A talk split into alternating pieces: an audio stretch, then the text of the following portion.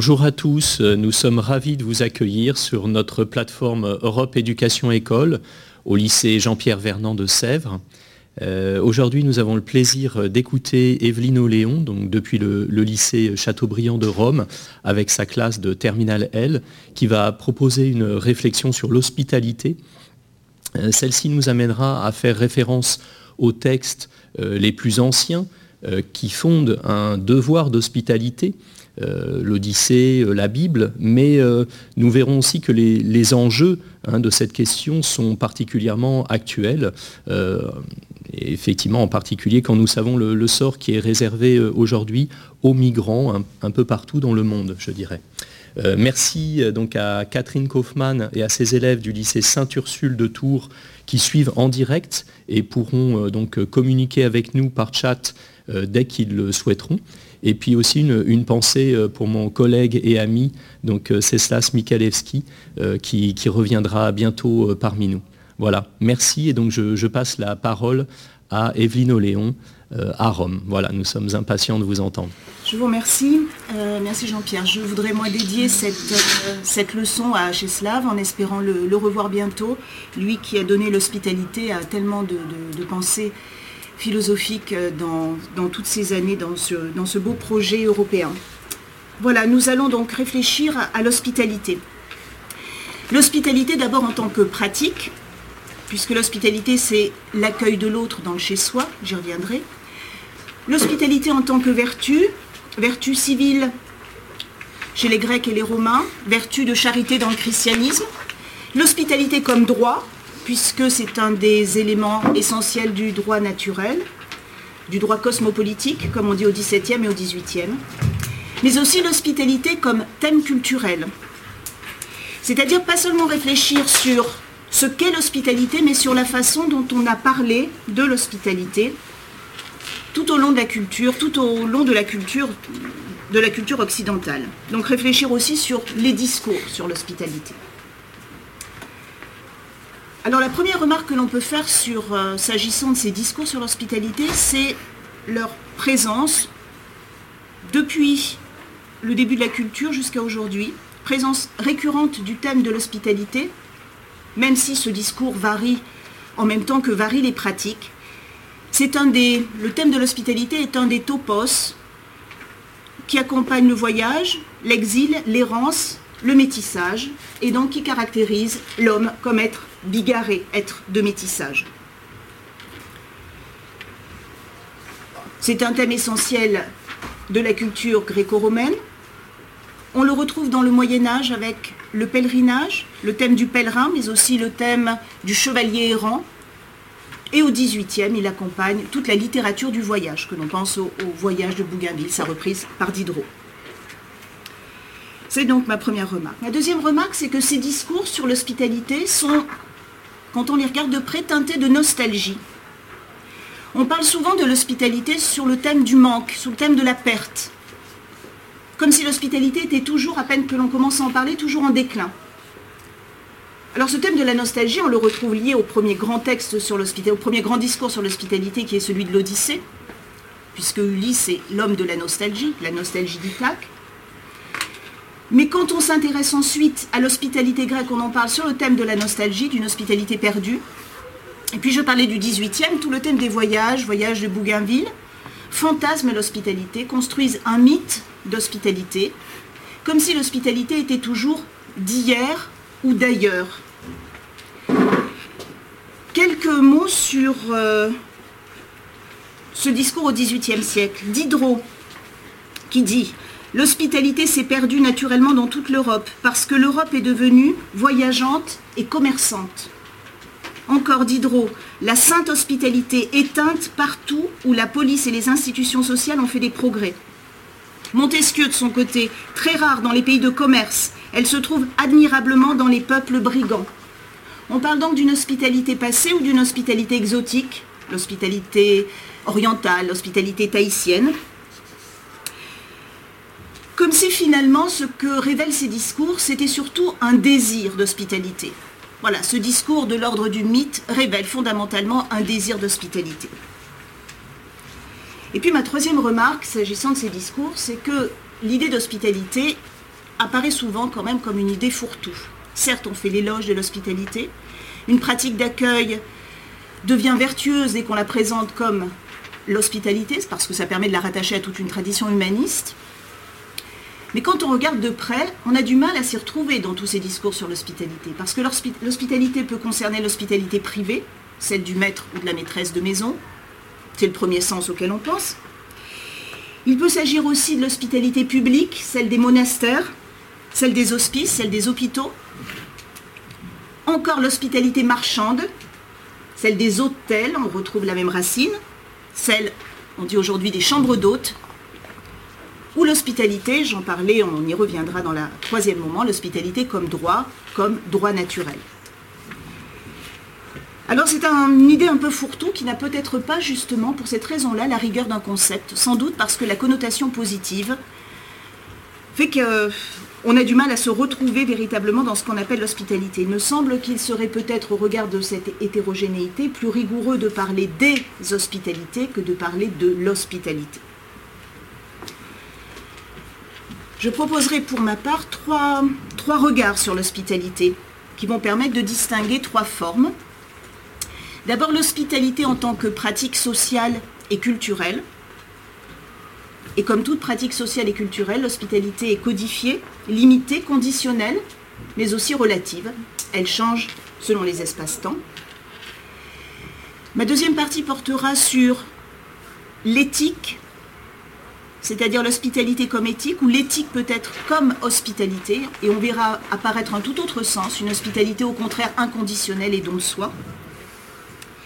Et je terminerai avec l'hospitalité comme droit, qui trouve sa place dans le discours juridique au XVIIe et au XVIIIe siècle, et qui aujourd'hui est un des enjeux majeurs du droit international et des droits de l'homme. Avant d'aborder ces trois moments, deux remarques concernant le terme hospitalité. Le mot hospitalité est apparu dans la langue française au XIIIe siècle et il est emprunté au latin hospitalitas. La racine latine est très significative. Le même radical host, host, donne en latin par dérivation les deux termes hospes, c'est-à-dire l'hôte, et hostis, c'est-à-dire l'ennemi. Donc l'hôte et l'ennemi naissent de la même racine latine. Autrement dit, l'hospitalité, c'est ce que nous dit déjà la langue, transforme l'ennemi potentiel en hôte. Celui qui pourrait être un ennemi, par l'hospitalité, devient un hôte. L'hospitalité est donc une alternative à l'hostilité. En grec, le terme xénos désigne l'hôte auquel on est lié par la xénia. La xénia, c'est l'hospitalité. Mais xénos, vous le savez, désigne aussi l'étranger. Donc penser l'hospitalité, ce sera penser cette relation entre les trois termes, l'hôte, l'étranger et l'ennemi. Ma deuxième remarque linguistique concerne l'ambiguïté en français du mot hôte, qui désigne aussi bien, et je vais avoir la difficulté quand, euh, dans le discours, L'hôte accueilli, celui qu'on accueille. L'hôte, c'est celui que j'accueille, c'est-à-dire guest. Hein. Mais hôte en français, c'est aussi l'hôte accueillant. Cette fois, c'est celui qui accueille, host. Et la relation d'hospitalité, nous dit le français, est donc une relation réversible, qui donne à penser l'accueil de l'autre comme un échange réciproque. Comme si dans l'hospitalité, l'accueillant et l'accueilli étaient susceptibles, on y reviendra, d'échanger leur rôle. La question donc va être pour nous de savoir quelle est la relation à l'autre qui est engagée par l'hospitalité, qu'il s'agisse de la culture de l'hospitalité, qu'il s'agisse de l'éthique d'une hospitalité inconditionnelle ou du droit d'hospitalité, puisque pour vous, pour le rattacher à votre programme, c'est bien la question d'autrui qui est là euh, de façon principielle dans ce thème de l'hospitalité. Alors je commencerai donc cette euh, première, ce début d'analyse par l'hospitalité comme pratique sociale et culturelle. On peut dire que l'hospitalité est d'abord l'une des marques essentielles de la culture, d'où le thème récurrent de l'hospitalité dès lors qu'on parle de culture. Or, nous dit Lévi-Strauss, il y a culture dès lors qu'il y a échange. Ce qui caractérise la culture, c'est l'échange. Selon Lévi-Strauss, échange de biens, échange de discours, échange de pensées, échange de femmes, la loi d'exogamie. Mais la culture se caractérise par l'échange. On va voir l'hospitalité, justement, est une des modalités de l'échange. Donner hospitalité, c'est échanger. Parce que l'hospitalité fait partie de l'échange, elle est donc éminemment codifiée, elle est limitée, elle est conditionnelle, il y a des conditions pour donner ou recevoir l'hospitalité. Et d'autre part, bien sûr, elle varie selon les cultures et selon les époques. Donc, comme toute pratique culturelle, la pratique sociale de l'hospitalité est éminemment relative et c'est cette relativité qu'on mettra en évidence. Alors je commencerai par euh, dégager les conditions générales de la relation d'hospitalité, telle qu'on la trouve d'ailleurs pensée parfois par les sciences sociales, et je m'appuierai sur des ouvrages de, de sociologues et d'anthropologues, avant de m'arrêter sur l'exemple majeur de l'hospitalité, de l'une des grandes cultures de l'hospitalité, c'est-à-dire l'hospitalité grecque. Ce sera le deuxième temps de ce premier moment. Alors essayons de dégager euh, ce qu'il en est de l'hospitalité comme pratique sociale et quelle relation à l'autre est engagée par cette pratique de l'hospitalité. Je vous propose de partir de ces définitions générales et minimales.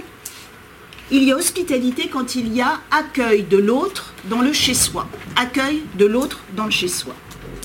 Ce chez-soi peut être le chez-soi de la maison, le chez-soi du foyer, mais aussi le chez-soi de la communauté, par exemple du monastère, de l'hospice, comme on trouve au Moyen Âge, ou même le chez-soi de la nation, si l'on pense l'hospitalité dans sa dimension politique.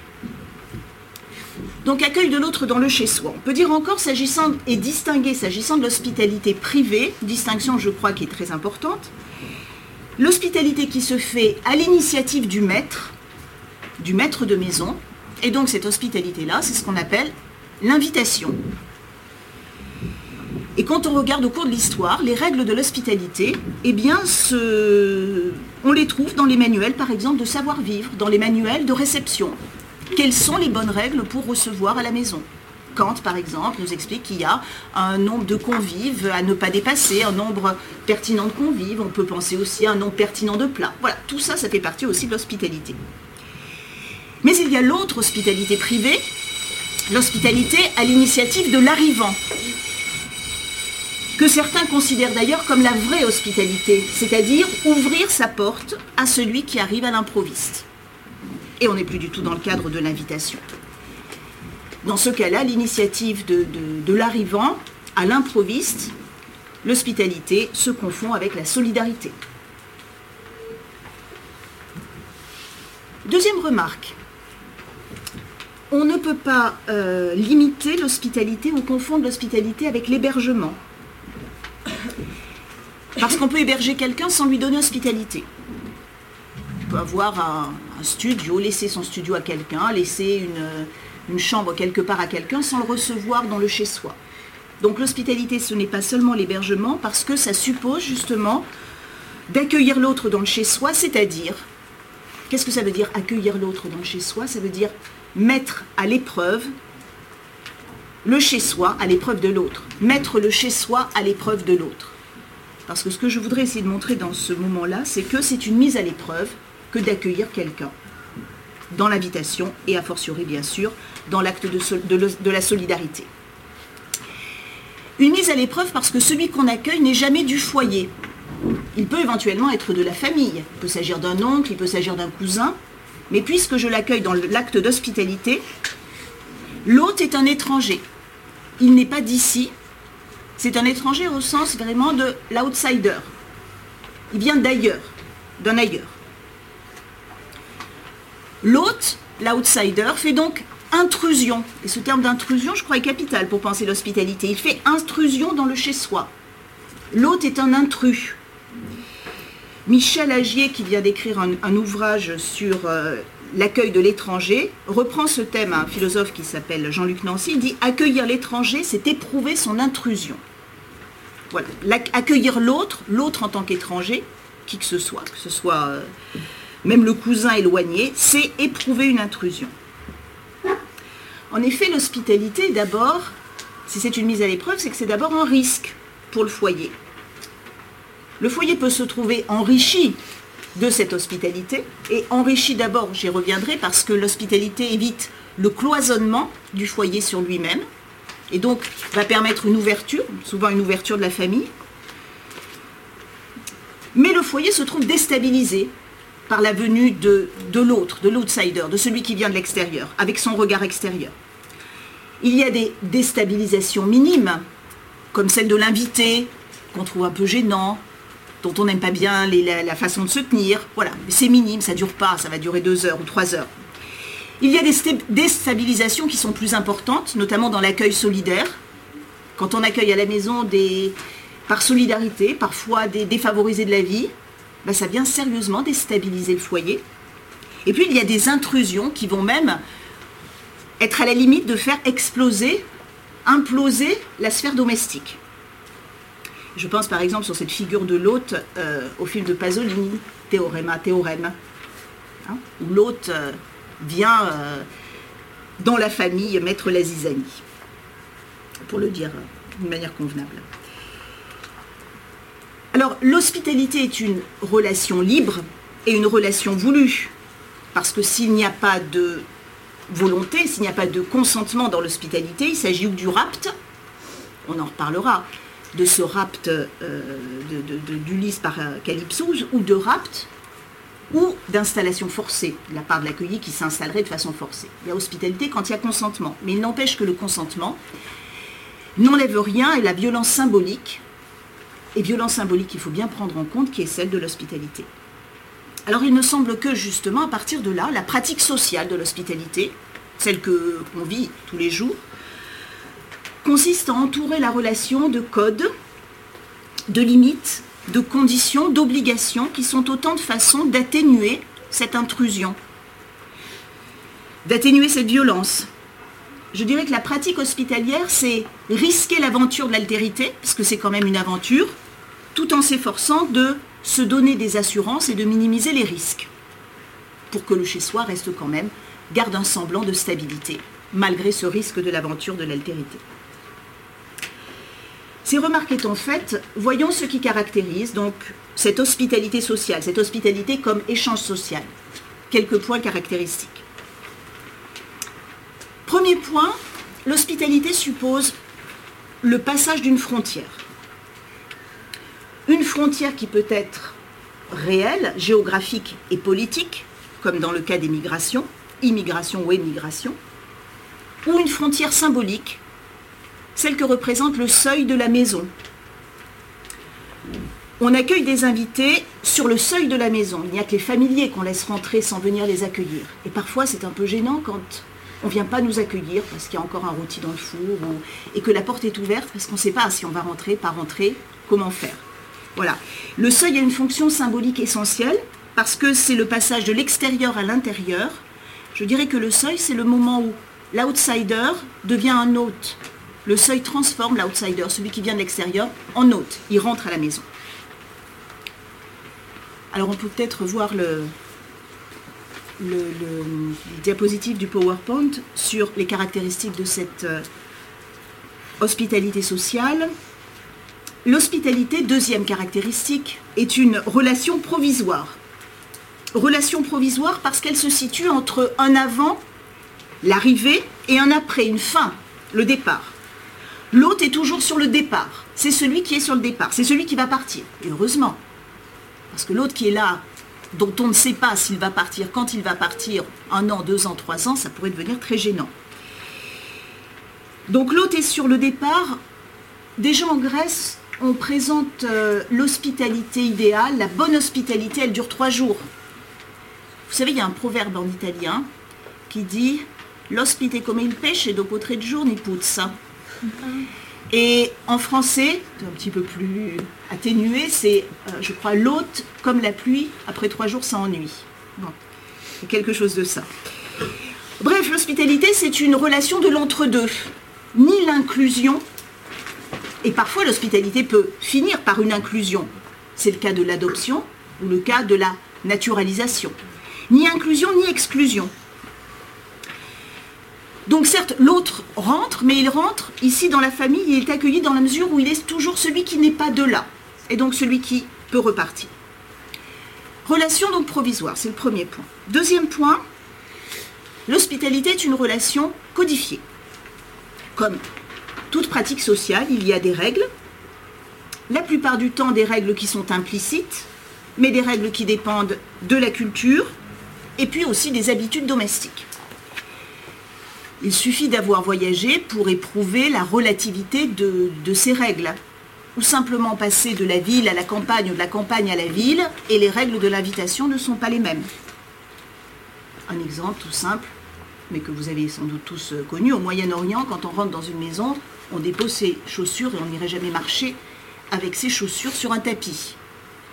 Et on peut penser que si vous invitez quelqu'un que vous ne connaissez pas trop, qui, rentre qui arrive chez vous par contre et qui commence à enlever ses chaussures euh, avant de rentrer dans, la salle de réception, ça sera un peu gênant. Voilà, ça fait partie des, petits, des, petits relativismes.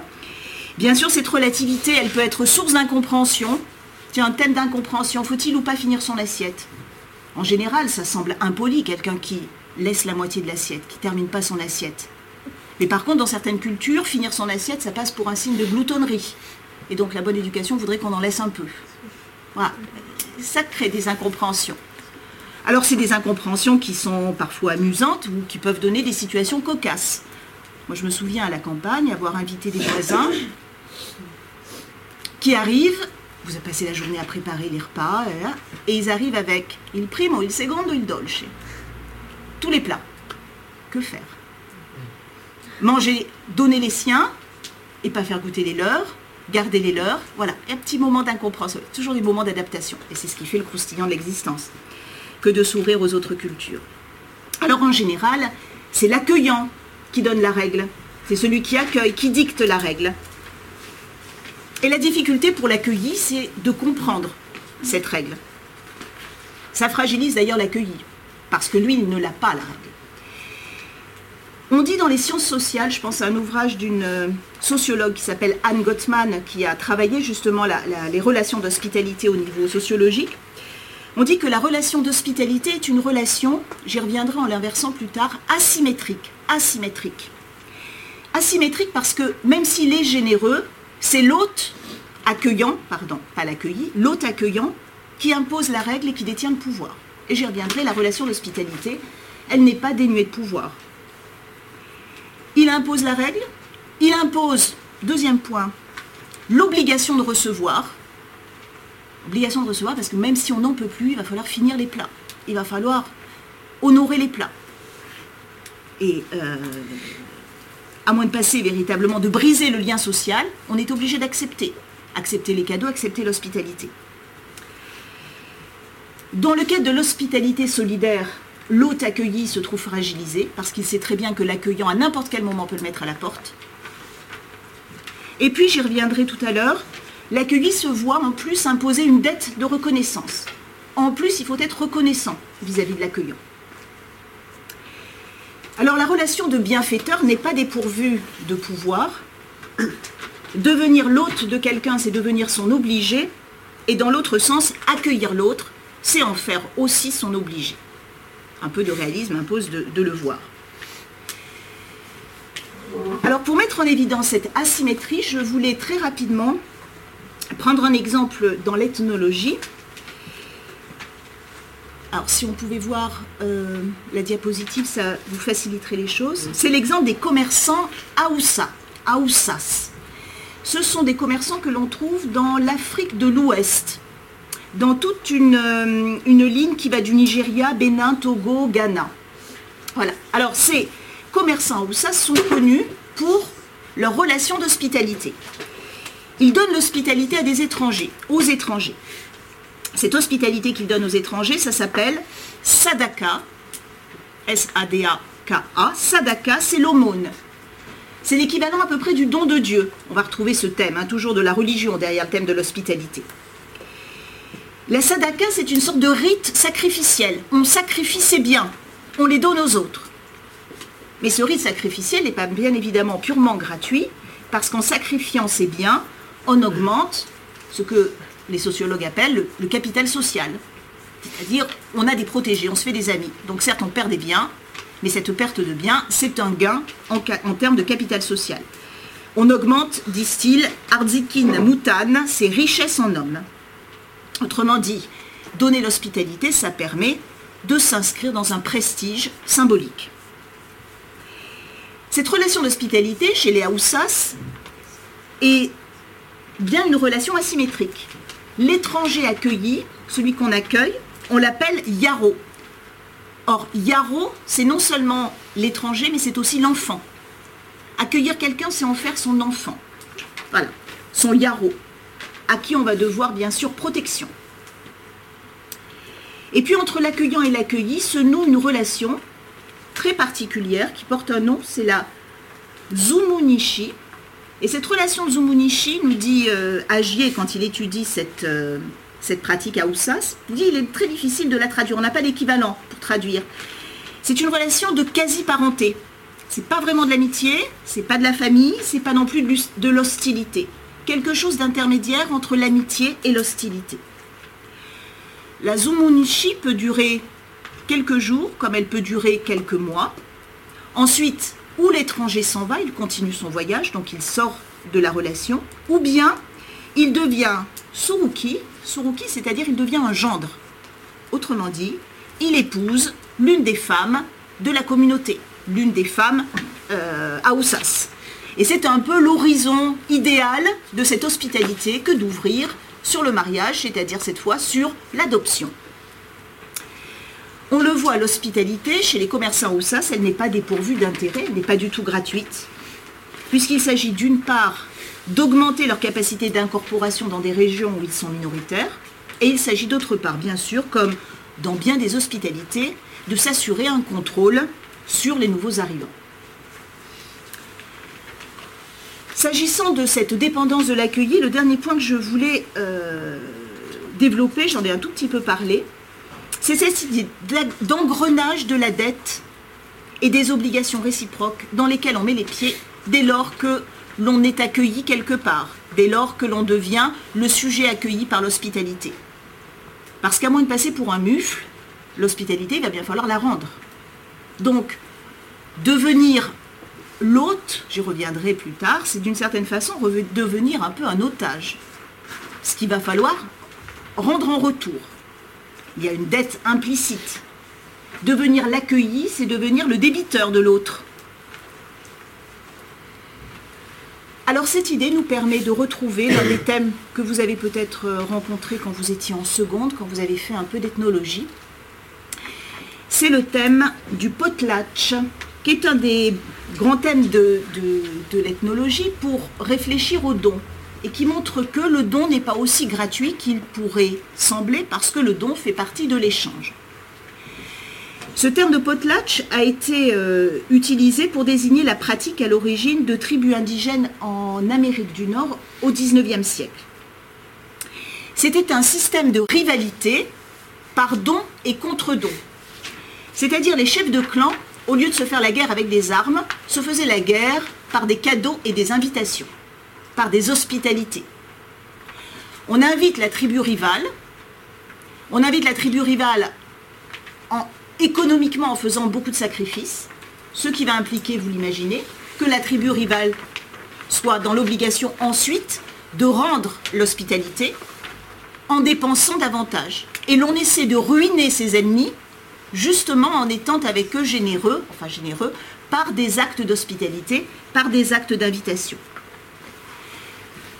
Le potlatch fait rentrer l'hospitalité dans un type de relation agonistique, contrairement à ce qu'une première euh, vision un peu angélique pourrait faire croire.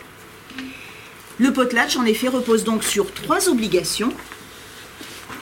Et ces obligations, alors on retrouve moins peut-être en ville, mais pensez à ce que pouvaient représenter les fêtes de mariage dans les campagnes, dans le sud de l'Europe, en Italie, il y a des années, où une famille était susceptible de se ruiner. En Inde, il y a des familles qui arrivent à s'endetter et à endetter la génération suivante pour faire une fête de mariage qui soit digne d'épater le village.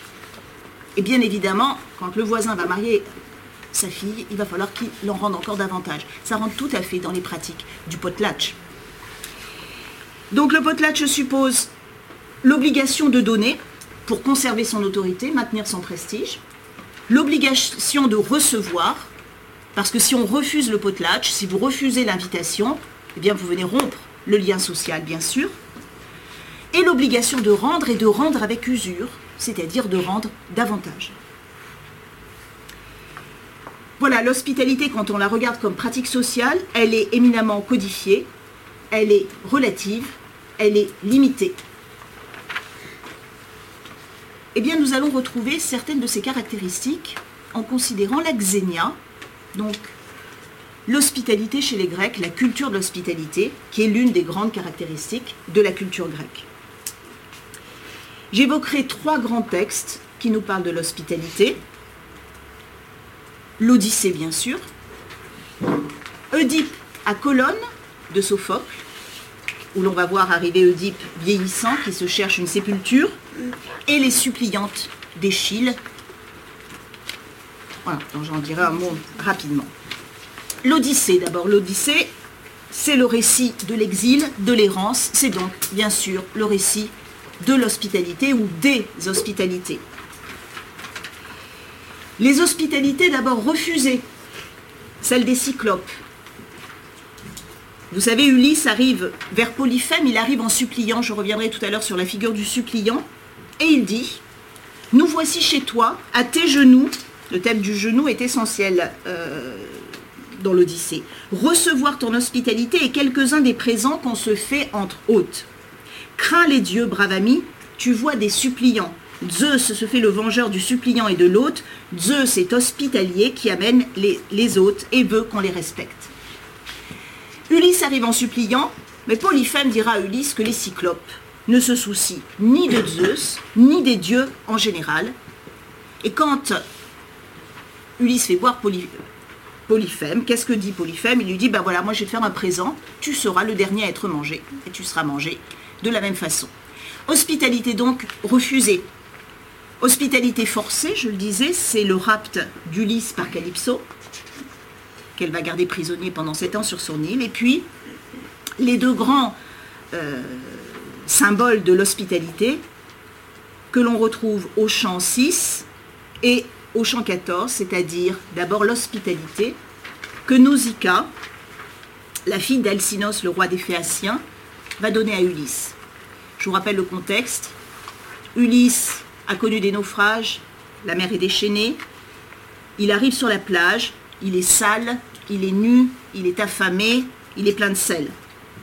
De son côté, Nausicaa a eu un songe d'Athéna qui lui est apparu. Athéna lui est apparu dans la nuit et lui a dit Le jour de tes noces approche, va sur les rivages. Elle arrive et elle trouve Ulysse, plein de sel, sale, nu. Ulysse effraie les suivantes de Nausicaa. Et Nausicaa, sans doute rassurée par le, songe qu'elle a eu, va donner l'hospitalité à Ulysse. Avant de lui donner l'hospitalité, Ulysse ne sait pas comment se comporter. Il arrive en suppliant, il ne sait pas s'il doit toucher les genoux de Nausicaa, comme on fait quand on est un suppliant, ou lui parler à distance. Il ne sait pas s'il l'approcher ou rester à distance. Voyons ce que Nausicaa répond à Ulysse. Nausicaa au bras blanc lui répondit Étranger, tu ne sembles ni un homme méchant, ni insensé. Seul Zeus l'Olympien partage le bonheur à chacun des hommes, bons et méchants, selon sa volonté. Sans doute, il voulut te donner ses épreuves. Il faut t'y résigner. Mais à présent, puisque tu viens dans notre cité et notre pays, tu ne manqueras ni de vêtements, ni des autres secours que d'obtenir le malheureux qui vient à nous. Je vais te montrer la ville, et te dirai le nom de ce peuple. C'est aux Phéaciens qu'appartient la cité et la terre. Et moi, je suis la fille du magnanime Alcinos, qui sur les Phéaciens possède force et puissance. Elle dit et donna ses ordres à ses suivantes aux belles boucles. Arrêtez, je vous prie, suivante. Où fuyez-vous à la vue d'un homme? Croyez-vous donc que ce soit un ennemi? Il n'y a, il n'y aura jamais un vivant, un mortel qui vienne apporter la mort au pays des Phéaciens, tant ils sont chers aux dieux. Nous habitons à l'écart, au milieu de la mer qui roule des vagues sans nombre, aux confins du monde, et nul mortel ne vient se mêler à nous. Celui-ci est un infortuné que ses courses errantes ont poussé jusqu'ici. Il faut maintenant lui donner nos soins. C'est de Zeus que viennent tous les étrangers et mendiants. Et si minime que soit notre offrande, elle aurait cher. Donnez donc, suivante, à l'étranger nourriture et boisson. Faites-le béni dans le fleuve et en un lieu abrité du vent. Voilà, si petite que soit notre offrande, elle leur est chère. On y reviendra. L'autre hospitalité, au livre au champ 14, Ulysse arrive à Ithaque, déguisé en vieux mendiant, et celui qui va l'accueillir, c'est le plus pauvre des pauvres, c'est le porcher eumé. Et ça, c'est aussi un des topos de l'hospitalité. C'est le pauvre qui accueille. C'est pas souvent celui qui est fortuné qui donne, qui ouvre sa maison. Écoutons le porcher eumé parler à, cette, euh, à ce mendiant qu'il n'a bien sûr pas reconnu comme étant Ulysse. Mais suis-moi, allons dans la cabane, vieillard, pour que toi-même rassasies en ton cœur de mets et de vin. Tu me dises d'où tu es et quelles épreuves tu as subies. Ayant ainsi parlé, l'excellent porcher lui montra le chemin de la cabane, et l'ayant introduit, le fit asseoir. Après avoir étalé un lit épais de brindilles et étendu par-dessus la peau d'un bouquetin à longue barbe, lui-même couché sur un tel lit large et épais. Ulysse se réjouit de cet accueil, éleva la voix et dit Que Zeus et les autres dieux immortels t'accordent, mon hôte, ce que tu désires le plus, car tu m'as accueilli de mon cœur. Et tu lui dis en réponse, porcher aimé, étranger, je n'ai pas le droit, quand même viendrait quelqu'un de plus miséreux que toi, de manquer de respect envers un hôte. Ils sont tous envoyés par Zeus, étrangers et mendiants, et notre aumône leur fait plaisir, si petite soit-elle. Bien. Alors, qu'est-ce qui caractérise cette hospitalité dans le texte, de l'Odyssée? Elle est d'abord, vous l'avez vu, la plupart du temps précédée d'une demande d'hospitalité. Cette demande d'hospitalité, c'est la supplication. Supplication à Polyphème, supplication à Nausicaa. Le suppliant, c'est l'étranger qui devient, qui vient et qui demande protection. Euh, dans Homère, la supplication se fait souvent à genoux.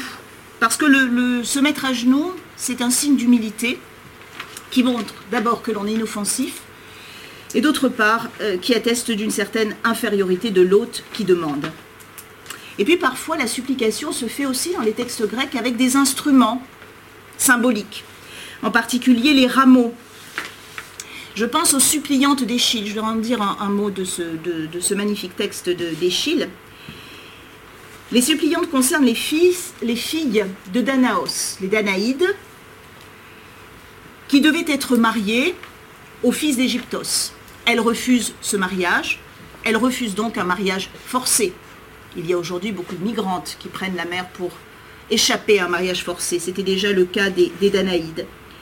Elles arrivent donc à Argos avec leur père, et elle demande, l'asile, asile pour échapper à ce mariage. Donc elle se présente sans proxène, c'est-à-dire celui qui, en principe, protège l'étranger, juste, dit Échille, avec des rameaux et seins de laine blanche. Et le roi d'Argos veut bien leur donner asile, mais il sait que leur donner asile, c'est risquer justement la vengeance des fils d'Égyptos. Et le roi Argos dit, moi je ne peux pas m'engager pour mon peuple, il faut que mon peuple l'accepte, il faut que mon peuple soit d'accord. Il envoie donc Danaos porter les rameaux sur les autels des dieux nationaux en signe de supplication. Mais Danaos dit, moi j'ai besoin de quelqu'un qui m'escorte, je ne connais pas les dieux nationaux, je ne connais pas les lois d'ici, je ne connais pas les dieux hospitaliers. Et donc il va falloir se plier aux règles nationales, c'est-à-dire honorer les dieux locaux pour demander l'hospitalité. Voilà sur la question de la supplication. Deuxième point, l'hospitalité, vous l'avez entendu les deux fois, une dimension sacrée. Dimension sacrée parce que l'étranger, pour un grec, c'est un envoyé de Zeus. Les devoirs envers l'étranger sont les devoirs que l'on a envers Zeus, Zeus Xenios, Zeus l'hospitalier.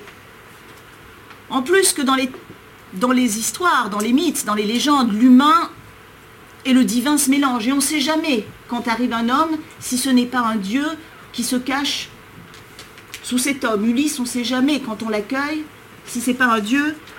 Vous connaissez le mythe de Philémon et, de Baucis dans euh, ce petit couple qui finalement va accueillir Zeus et Hermès qui se sont déguisés justement eux en mendiants. Alors cette dimension sacrée de l'hospitalité, omniprésente dans le texte d'Homère, on la retrouve bien sûr aussi dans les religions monothéistes, et en particulier dans ce grand passage sur l'hospitalité, qui est cet extrait de l'évangile de Saint Matthieu qu'Irénée va nous lire. Alors le roi dira à ceux qui seront à sa droite, Venez les bénis de mon Père, recevez en héritage le royaume préparé pour vous depuis la fondation du monde. Car j'avais faim et vous m'avez donné à manger. J'avais soif et vous m'avez donné à boire. J'étais un étranger et vous m'avez donné l'hospitalité. J'étais nu et vous m'avez habillé. J'étais malade et vous m'avez visité. J'étais en prison et vous êtes venu jusqu'à moi. Alors les justes lui répondront Seigneur, quand est-ce que nous t'avons vu? Tu avais donc faim et nous t'avons nourri? Tu avais soif et nous t'avons donné à boire? Tu étais un étranger et nous t'avons accueilli? Tu étais nu et nous t'avons habillé? Tu étais malade ou en prison? Quand sommes-nous venus jusqu'à toi?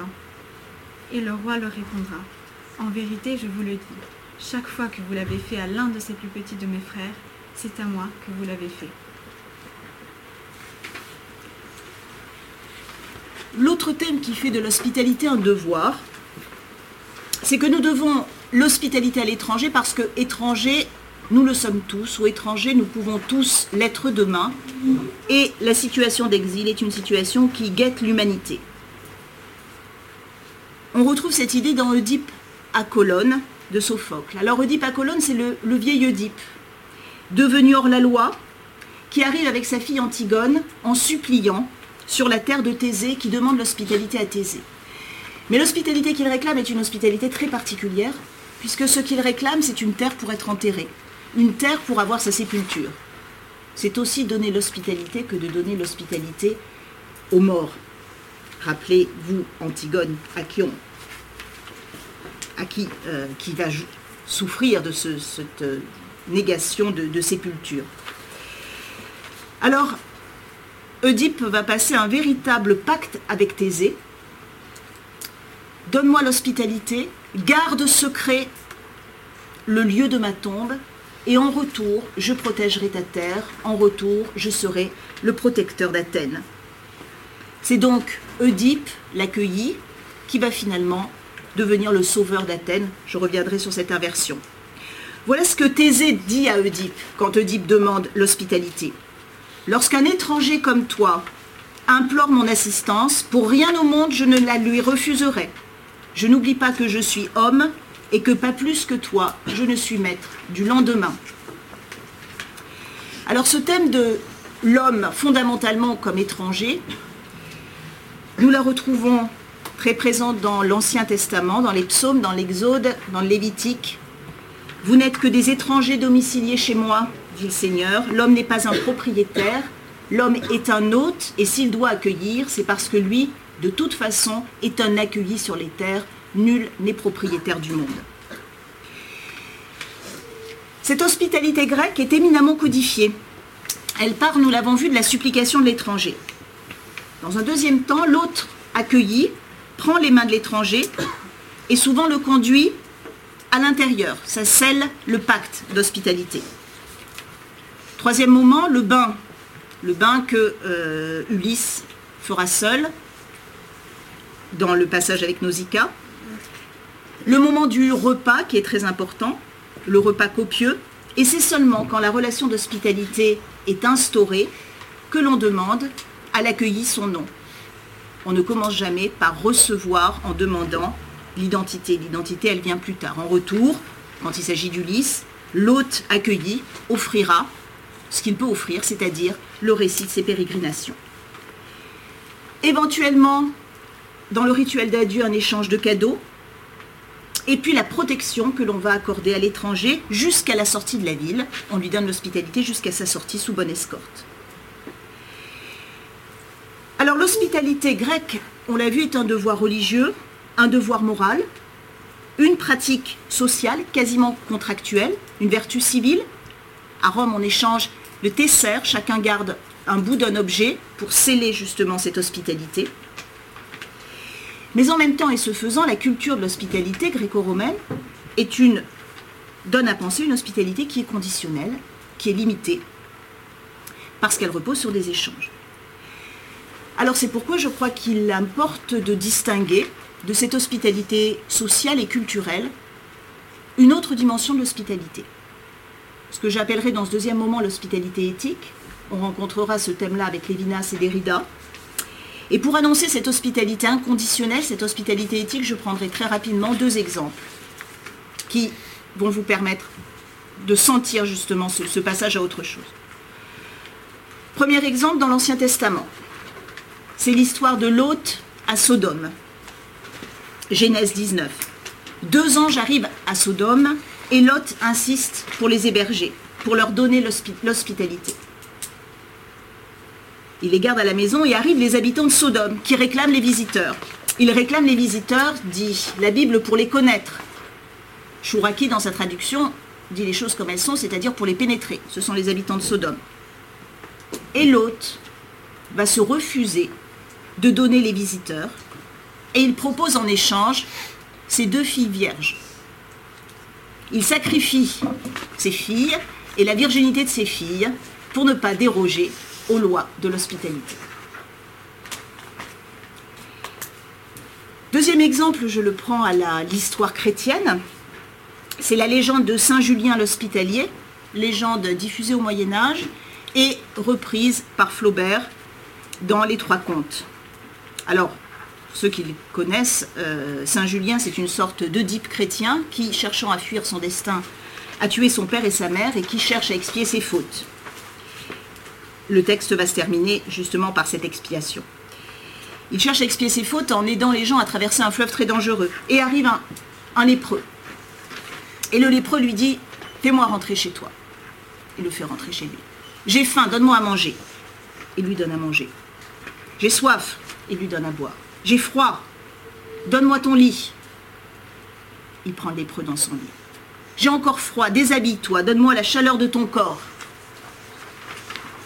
Alors Saint Julien l'étreint, bouche contre bouche, c'est-à-dire jusqu'au moment où l'hospitalité va jusqu'à l'effacement de soi, l'effacement de soi dans le corps, et finalement, euh, ce lépreux se révèle Jésus-Christ qui emporte Saint Julien dans les cieux.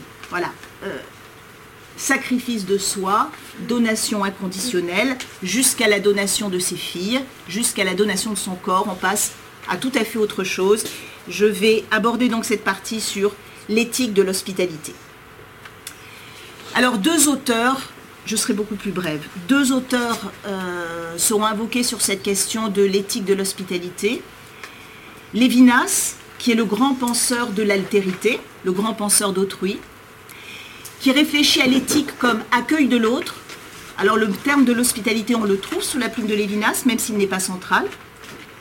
Et puis Jacques Derrida, qui dans les années 80-90 va penser l'hospitalité, redevenir un, grand penseur de l'hospitalité à partir et pas seulement des textes de Lévinas.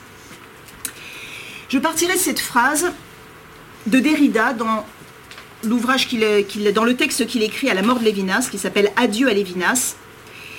Cette phrase dit L'hospitalité n'est pas une région de l'éthique, elle est l'éthicité même, le tout et le principe de l'éthique. Voilà, Lévinas nous dit l'hospitalité, c'est le tout de l'éthique. L'hospitalité, c'est l'éthique. Et c'est cette idée que je voudrais qu'on, sur laquelle on réfléchisse d'abord. Pourquoi l'éthique se confond avec l'hospitalité? Ce sera mon premier point. Et le deuxième point, ce sera alors, qu'est-ce que l'éthique révèle de l'hospitalité? Qu'est-ce que c'est que cette hospitalité éthique? L'éthique comme hospitalité, début et fin de l'éthique. Parce que l'éthique, pour Lévinas, c'est la reconnaissance de l'autre comme autre.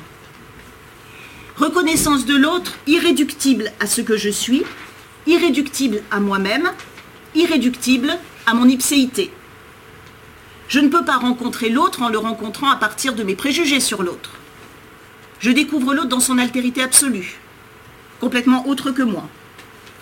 Cette altérité de l'autre déborde tout ce que je peux en penser, tout ce que je peux dire, tout ce que je peux en thématiser. Donc le rapport éthique, dit Lévinas, c'est un rapport d'accueil, un rapport de réception. Rencontrer autrui, c'est l'accueillir, le recevoir, c'est encore, dit Lévinas, être enseigné par lui, enseigné par autrui.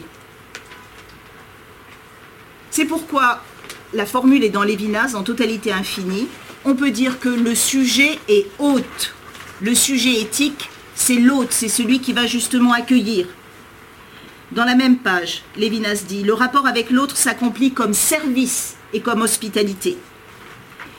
Et dans un autre contexte, dans un autre ouvrage où il est question du peuple d'Israël, Lévinas dit, abriter l'autre homme chez soi, tolérer la présence des sans-terre et des sans-domicile sur un sol ancestral, est-ce le critère de l'humain sans contexte? Le critère de l'humain, c'est d'abriter les sans-terre et les sans-domicile. Il faut encore ajouter que cette rencontre avec l'autre, l'autre comme autre, radicalement autre, s'effectue pour Lévinas à partir du visage. L'accès au visage, dit Lévinas, est d'emblée éthique. Alors pourquoi est-ce que nous rencontrons l'autre à partir du visage? Qu'est-ce que ça veut dire? D'abord parce que le, visage, c'est l'identité de l'autre. C'est le premier point. C'est ce qu'il est et que je ne peux pas réduire à une fonction. Le visage, dit Lévinas, c'est signification. Signification sans contexte. Le visage, c'est plus le personnage. C'est plus le rôle social. C'est l'individualité de l'autre. Son ipséité, justement. Le visage est sens à lui tout seul, dit Lévinas.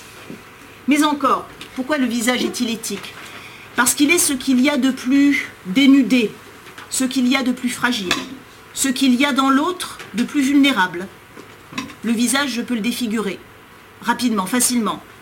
Je peux porter atteinte à l'autre à travers son visage. L'autre se présente dans toute sa vulnérabilité, justement à travers ce visage, qui n'est pas couvert. La signification du visage, justement parce qu'il est vulnérable, dit Lévinas, c'est le tu ne tueras point. Tu ne tueras point est la première parole du visage, c'est un ordre. Il y a dans l'apparition du visage un commandement, comme si un maître me parlait.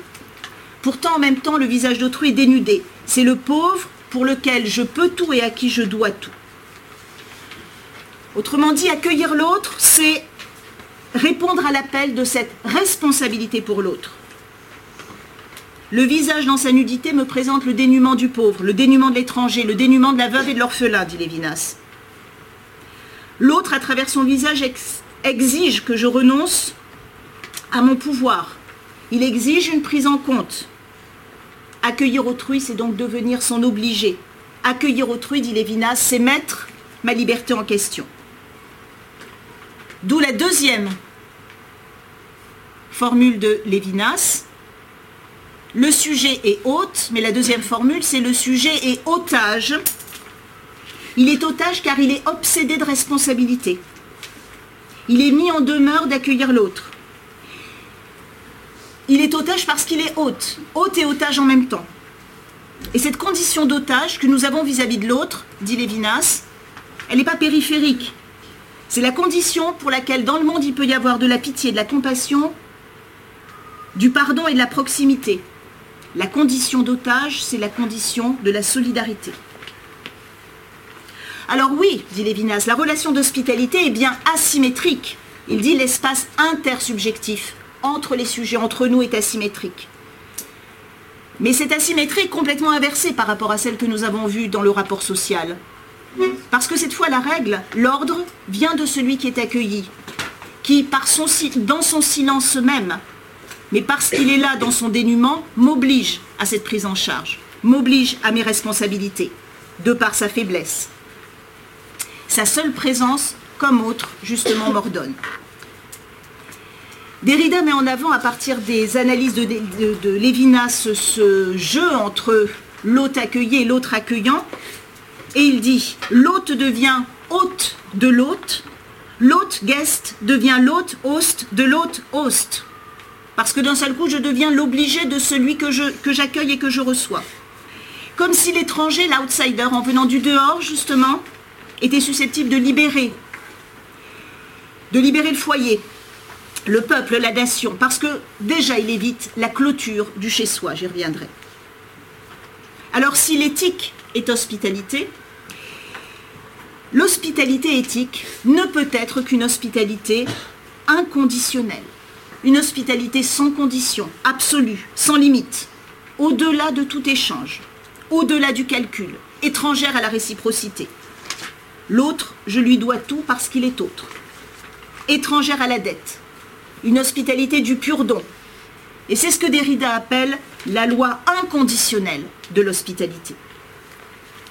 Mais alors, cette loi inconditionnelle de l'hospitalité éthique se trouve opposée, distinguée, voire opposée aux lois au pluriel de l'hospitalité, c'est-à-dire les règles sociales, celles dont on a parlé précédemment, les us et coutumes, mais aussi celles dont on parlera ensuite, les droits, les lois d'hospitalité. Elle s'en distingue et dira Derrida, il y a une opposition, une antinomie absolue et tragique entre la loi éthique inconditionnelle d'hospitalité et les lois d'hospitalité qui, parce qu'elles sont plurielles, sont nécessairement relatives et conditionnelles. Nous allons euh, rapidement lire le texte de Derrida. Tout se passe comme si l'hospitalité était impossible, comme si la loi de l'hospitalité définissait cette impossibilité même, comme si on ne pouvait que la transgresser, comme si la loi de l'hospitalité absolue, inconditionnelle, hyperbolique, comme si l'impératif catégorique de l'hospitalité commandait de transgresser toutes les lois de l'hospitalité, à savoir les conditions, les normes, les droits et les devoirs qui s'imposent aux autres et aux hôtesses, à ceux ou à celles qui donnent, comme à ceux ou à celles qui reçoivent l'accueil. Réciproquement, tout se passe comme si les lois de l'hospitalité consistaient en marquant des limites, des pouvoirs, des droits et des devoirs à défier et à transgresser la loi de l'hospitalité, celle qui commanderait d'offrir à l'arrivant un accueil sans condition. Disons oui à l'arrivant avant toute détermination, avant toute anticipation, avant toute identification. Qu'il s'agisse ou non d'un étranger, d'un immigré, d'un invité ou d'un visiteur inopiné, que l'arrivant soit ou non le citoyen d'un autre pays, un être humain, animal ou divin, un vivant ou un mort, masculin ou féminin. Autrement dit, il y aurait une antinomie, une antinomie insolue une antinomie non dialectisable entre, d'une part, la loi de l'hospitalité, la loi inconditionnelle de l'hospitalité illimitée, donner à l'arrivant tout son chez-soi et son soi, lui donner son propre, non notre propre, sans lui demander ni son nom, ni contrepartie, ni d'y remplir la moindre condition. Et d'autre part, les lois de l'hospitalité, ses droits et ses devoirs, toujours conditionnés et conditionnels, tels que les définit la tradition gréco-latine, voire judéo-chrétienne tout le droit et toute la philosophie du droit jusqu'à Kant et Hegel en particulier, à travers la famille, la société civile et l'État. Alors, il faut bien comprendre cette action des lois de l'hospitalité sur la loi de l'hospitalité. Les lois de l'hospitalité viennent limiter, relativiser la loi de l'hospitalité, mais dans l'autre sens, la loi de l'hospitalité, eh bien, elle, elle est nécessairement un appel à être hors la loi, un appel à l'illégalité, elle est nécessairement transgressive à l'égard des lois de l'hospitalité puisqu'elle réclame une hospitalité inconditionnelle. Cette distinction que fait Derrida nous amène au cœur du rapport entre la morale et la politique, entre l'éthique et la politique.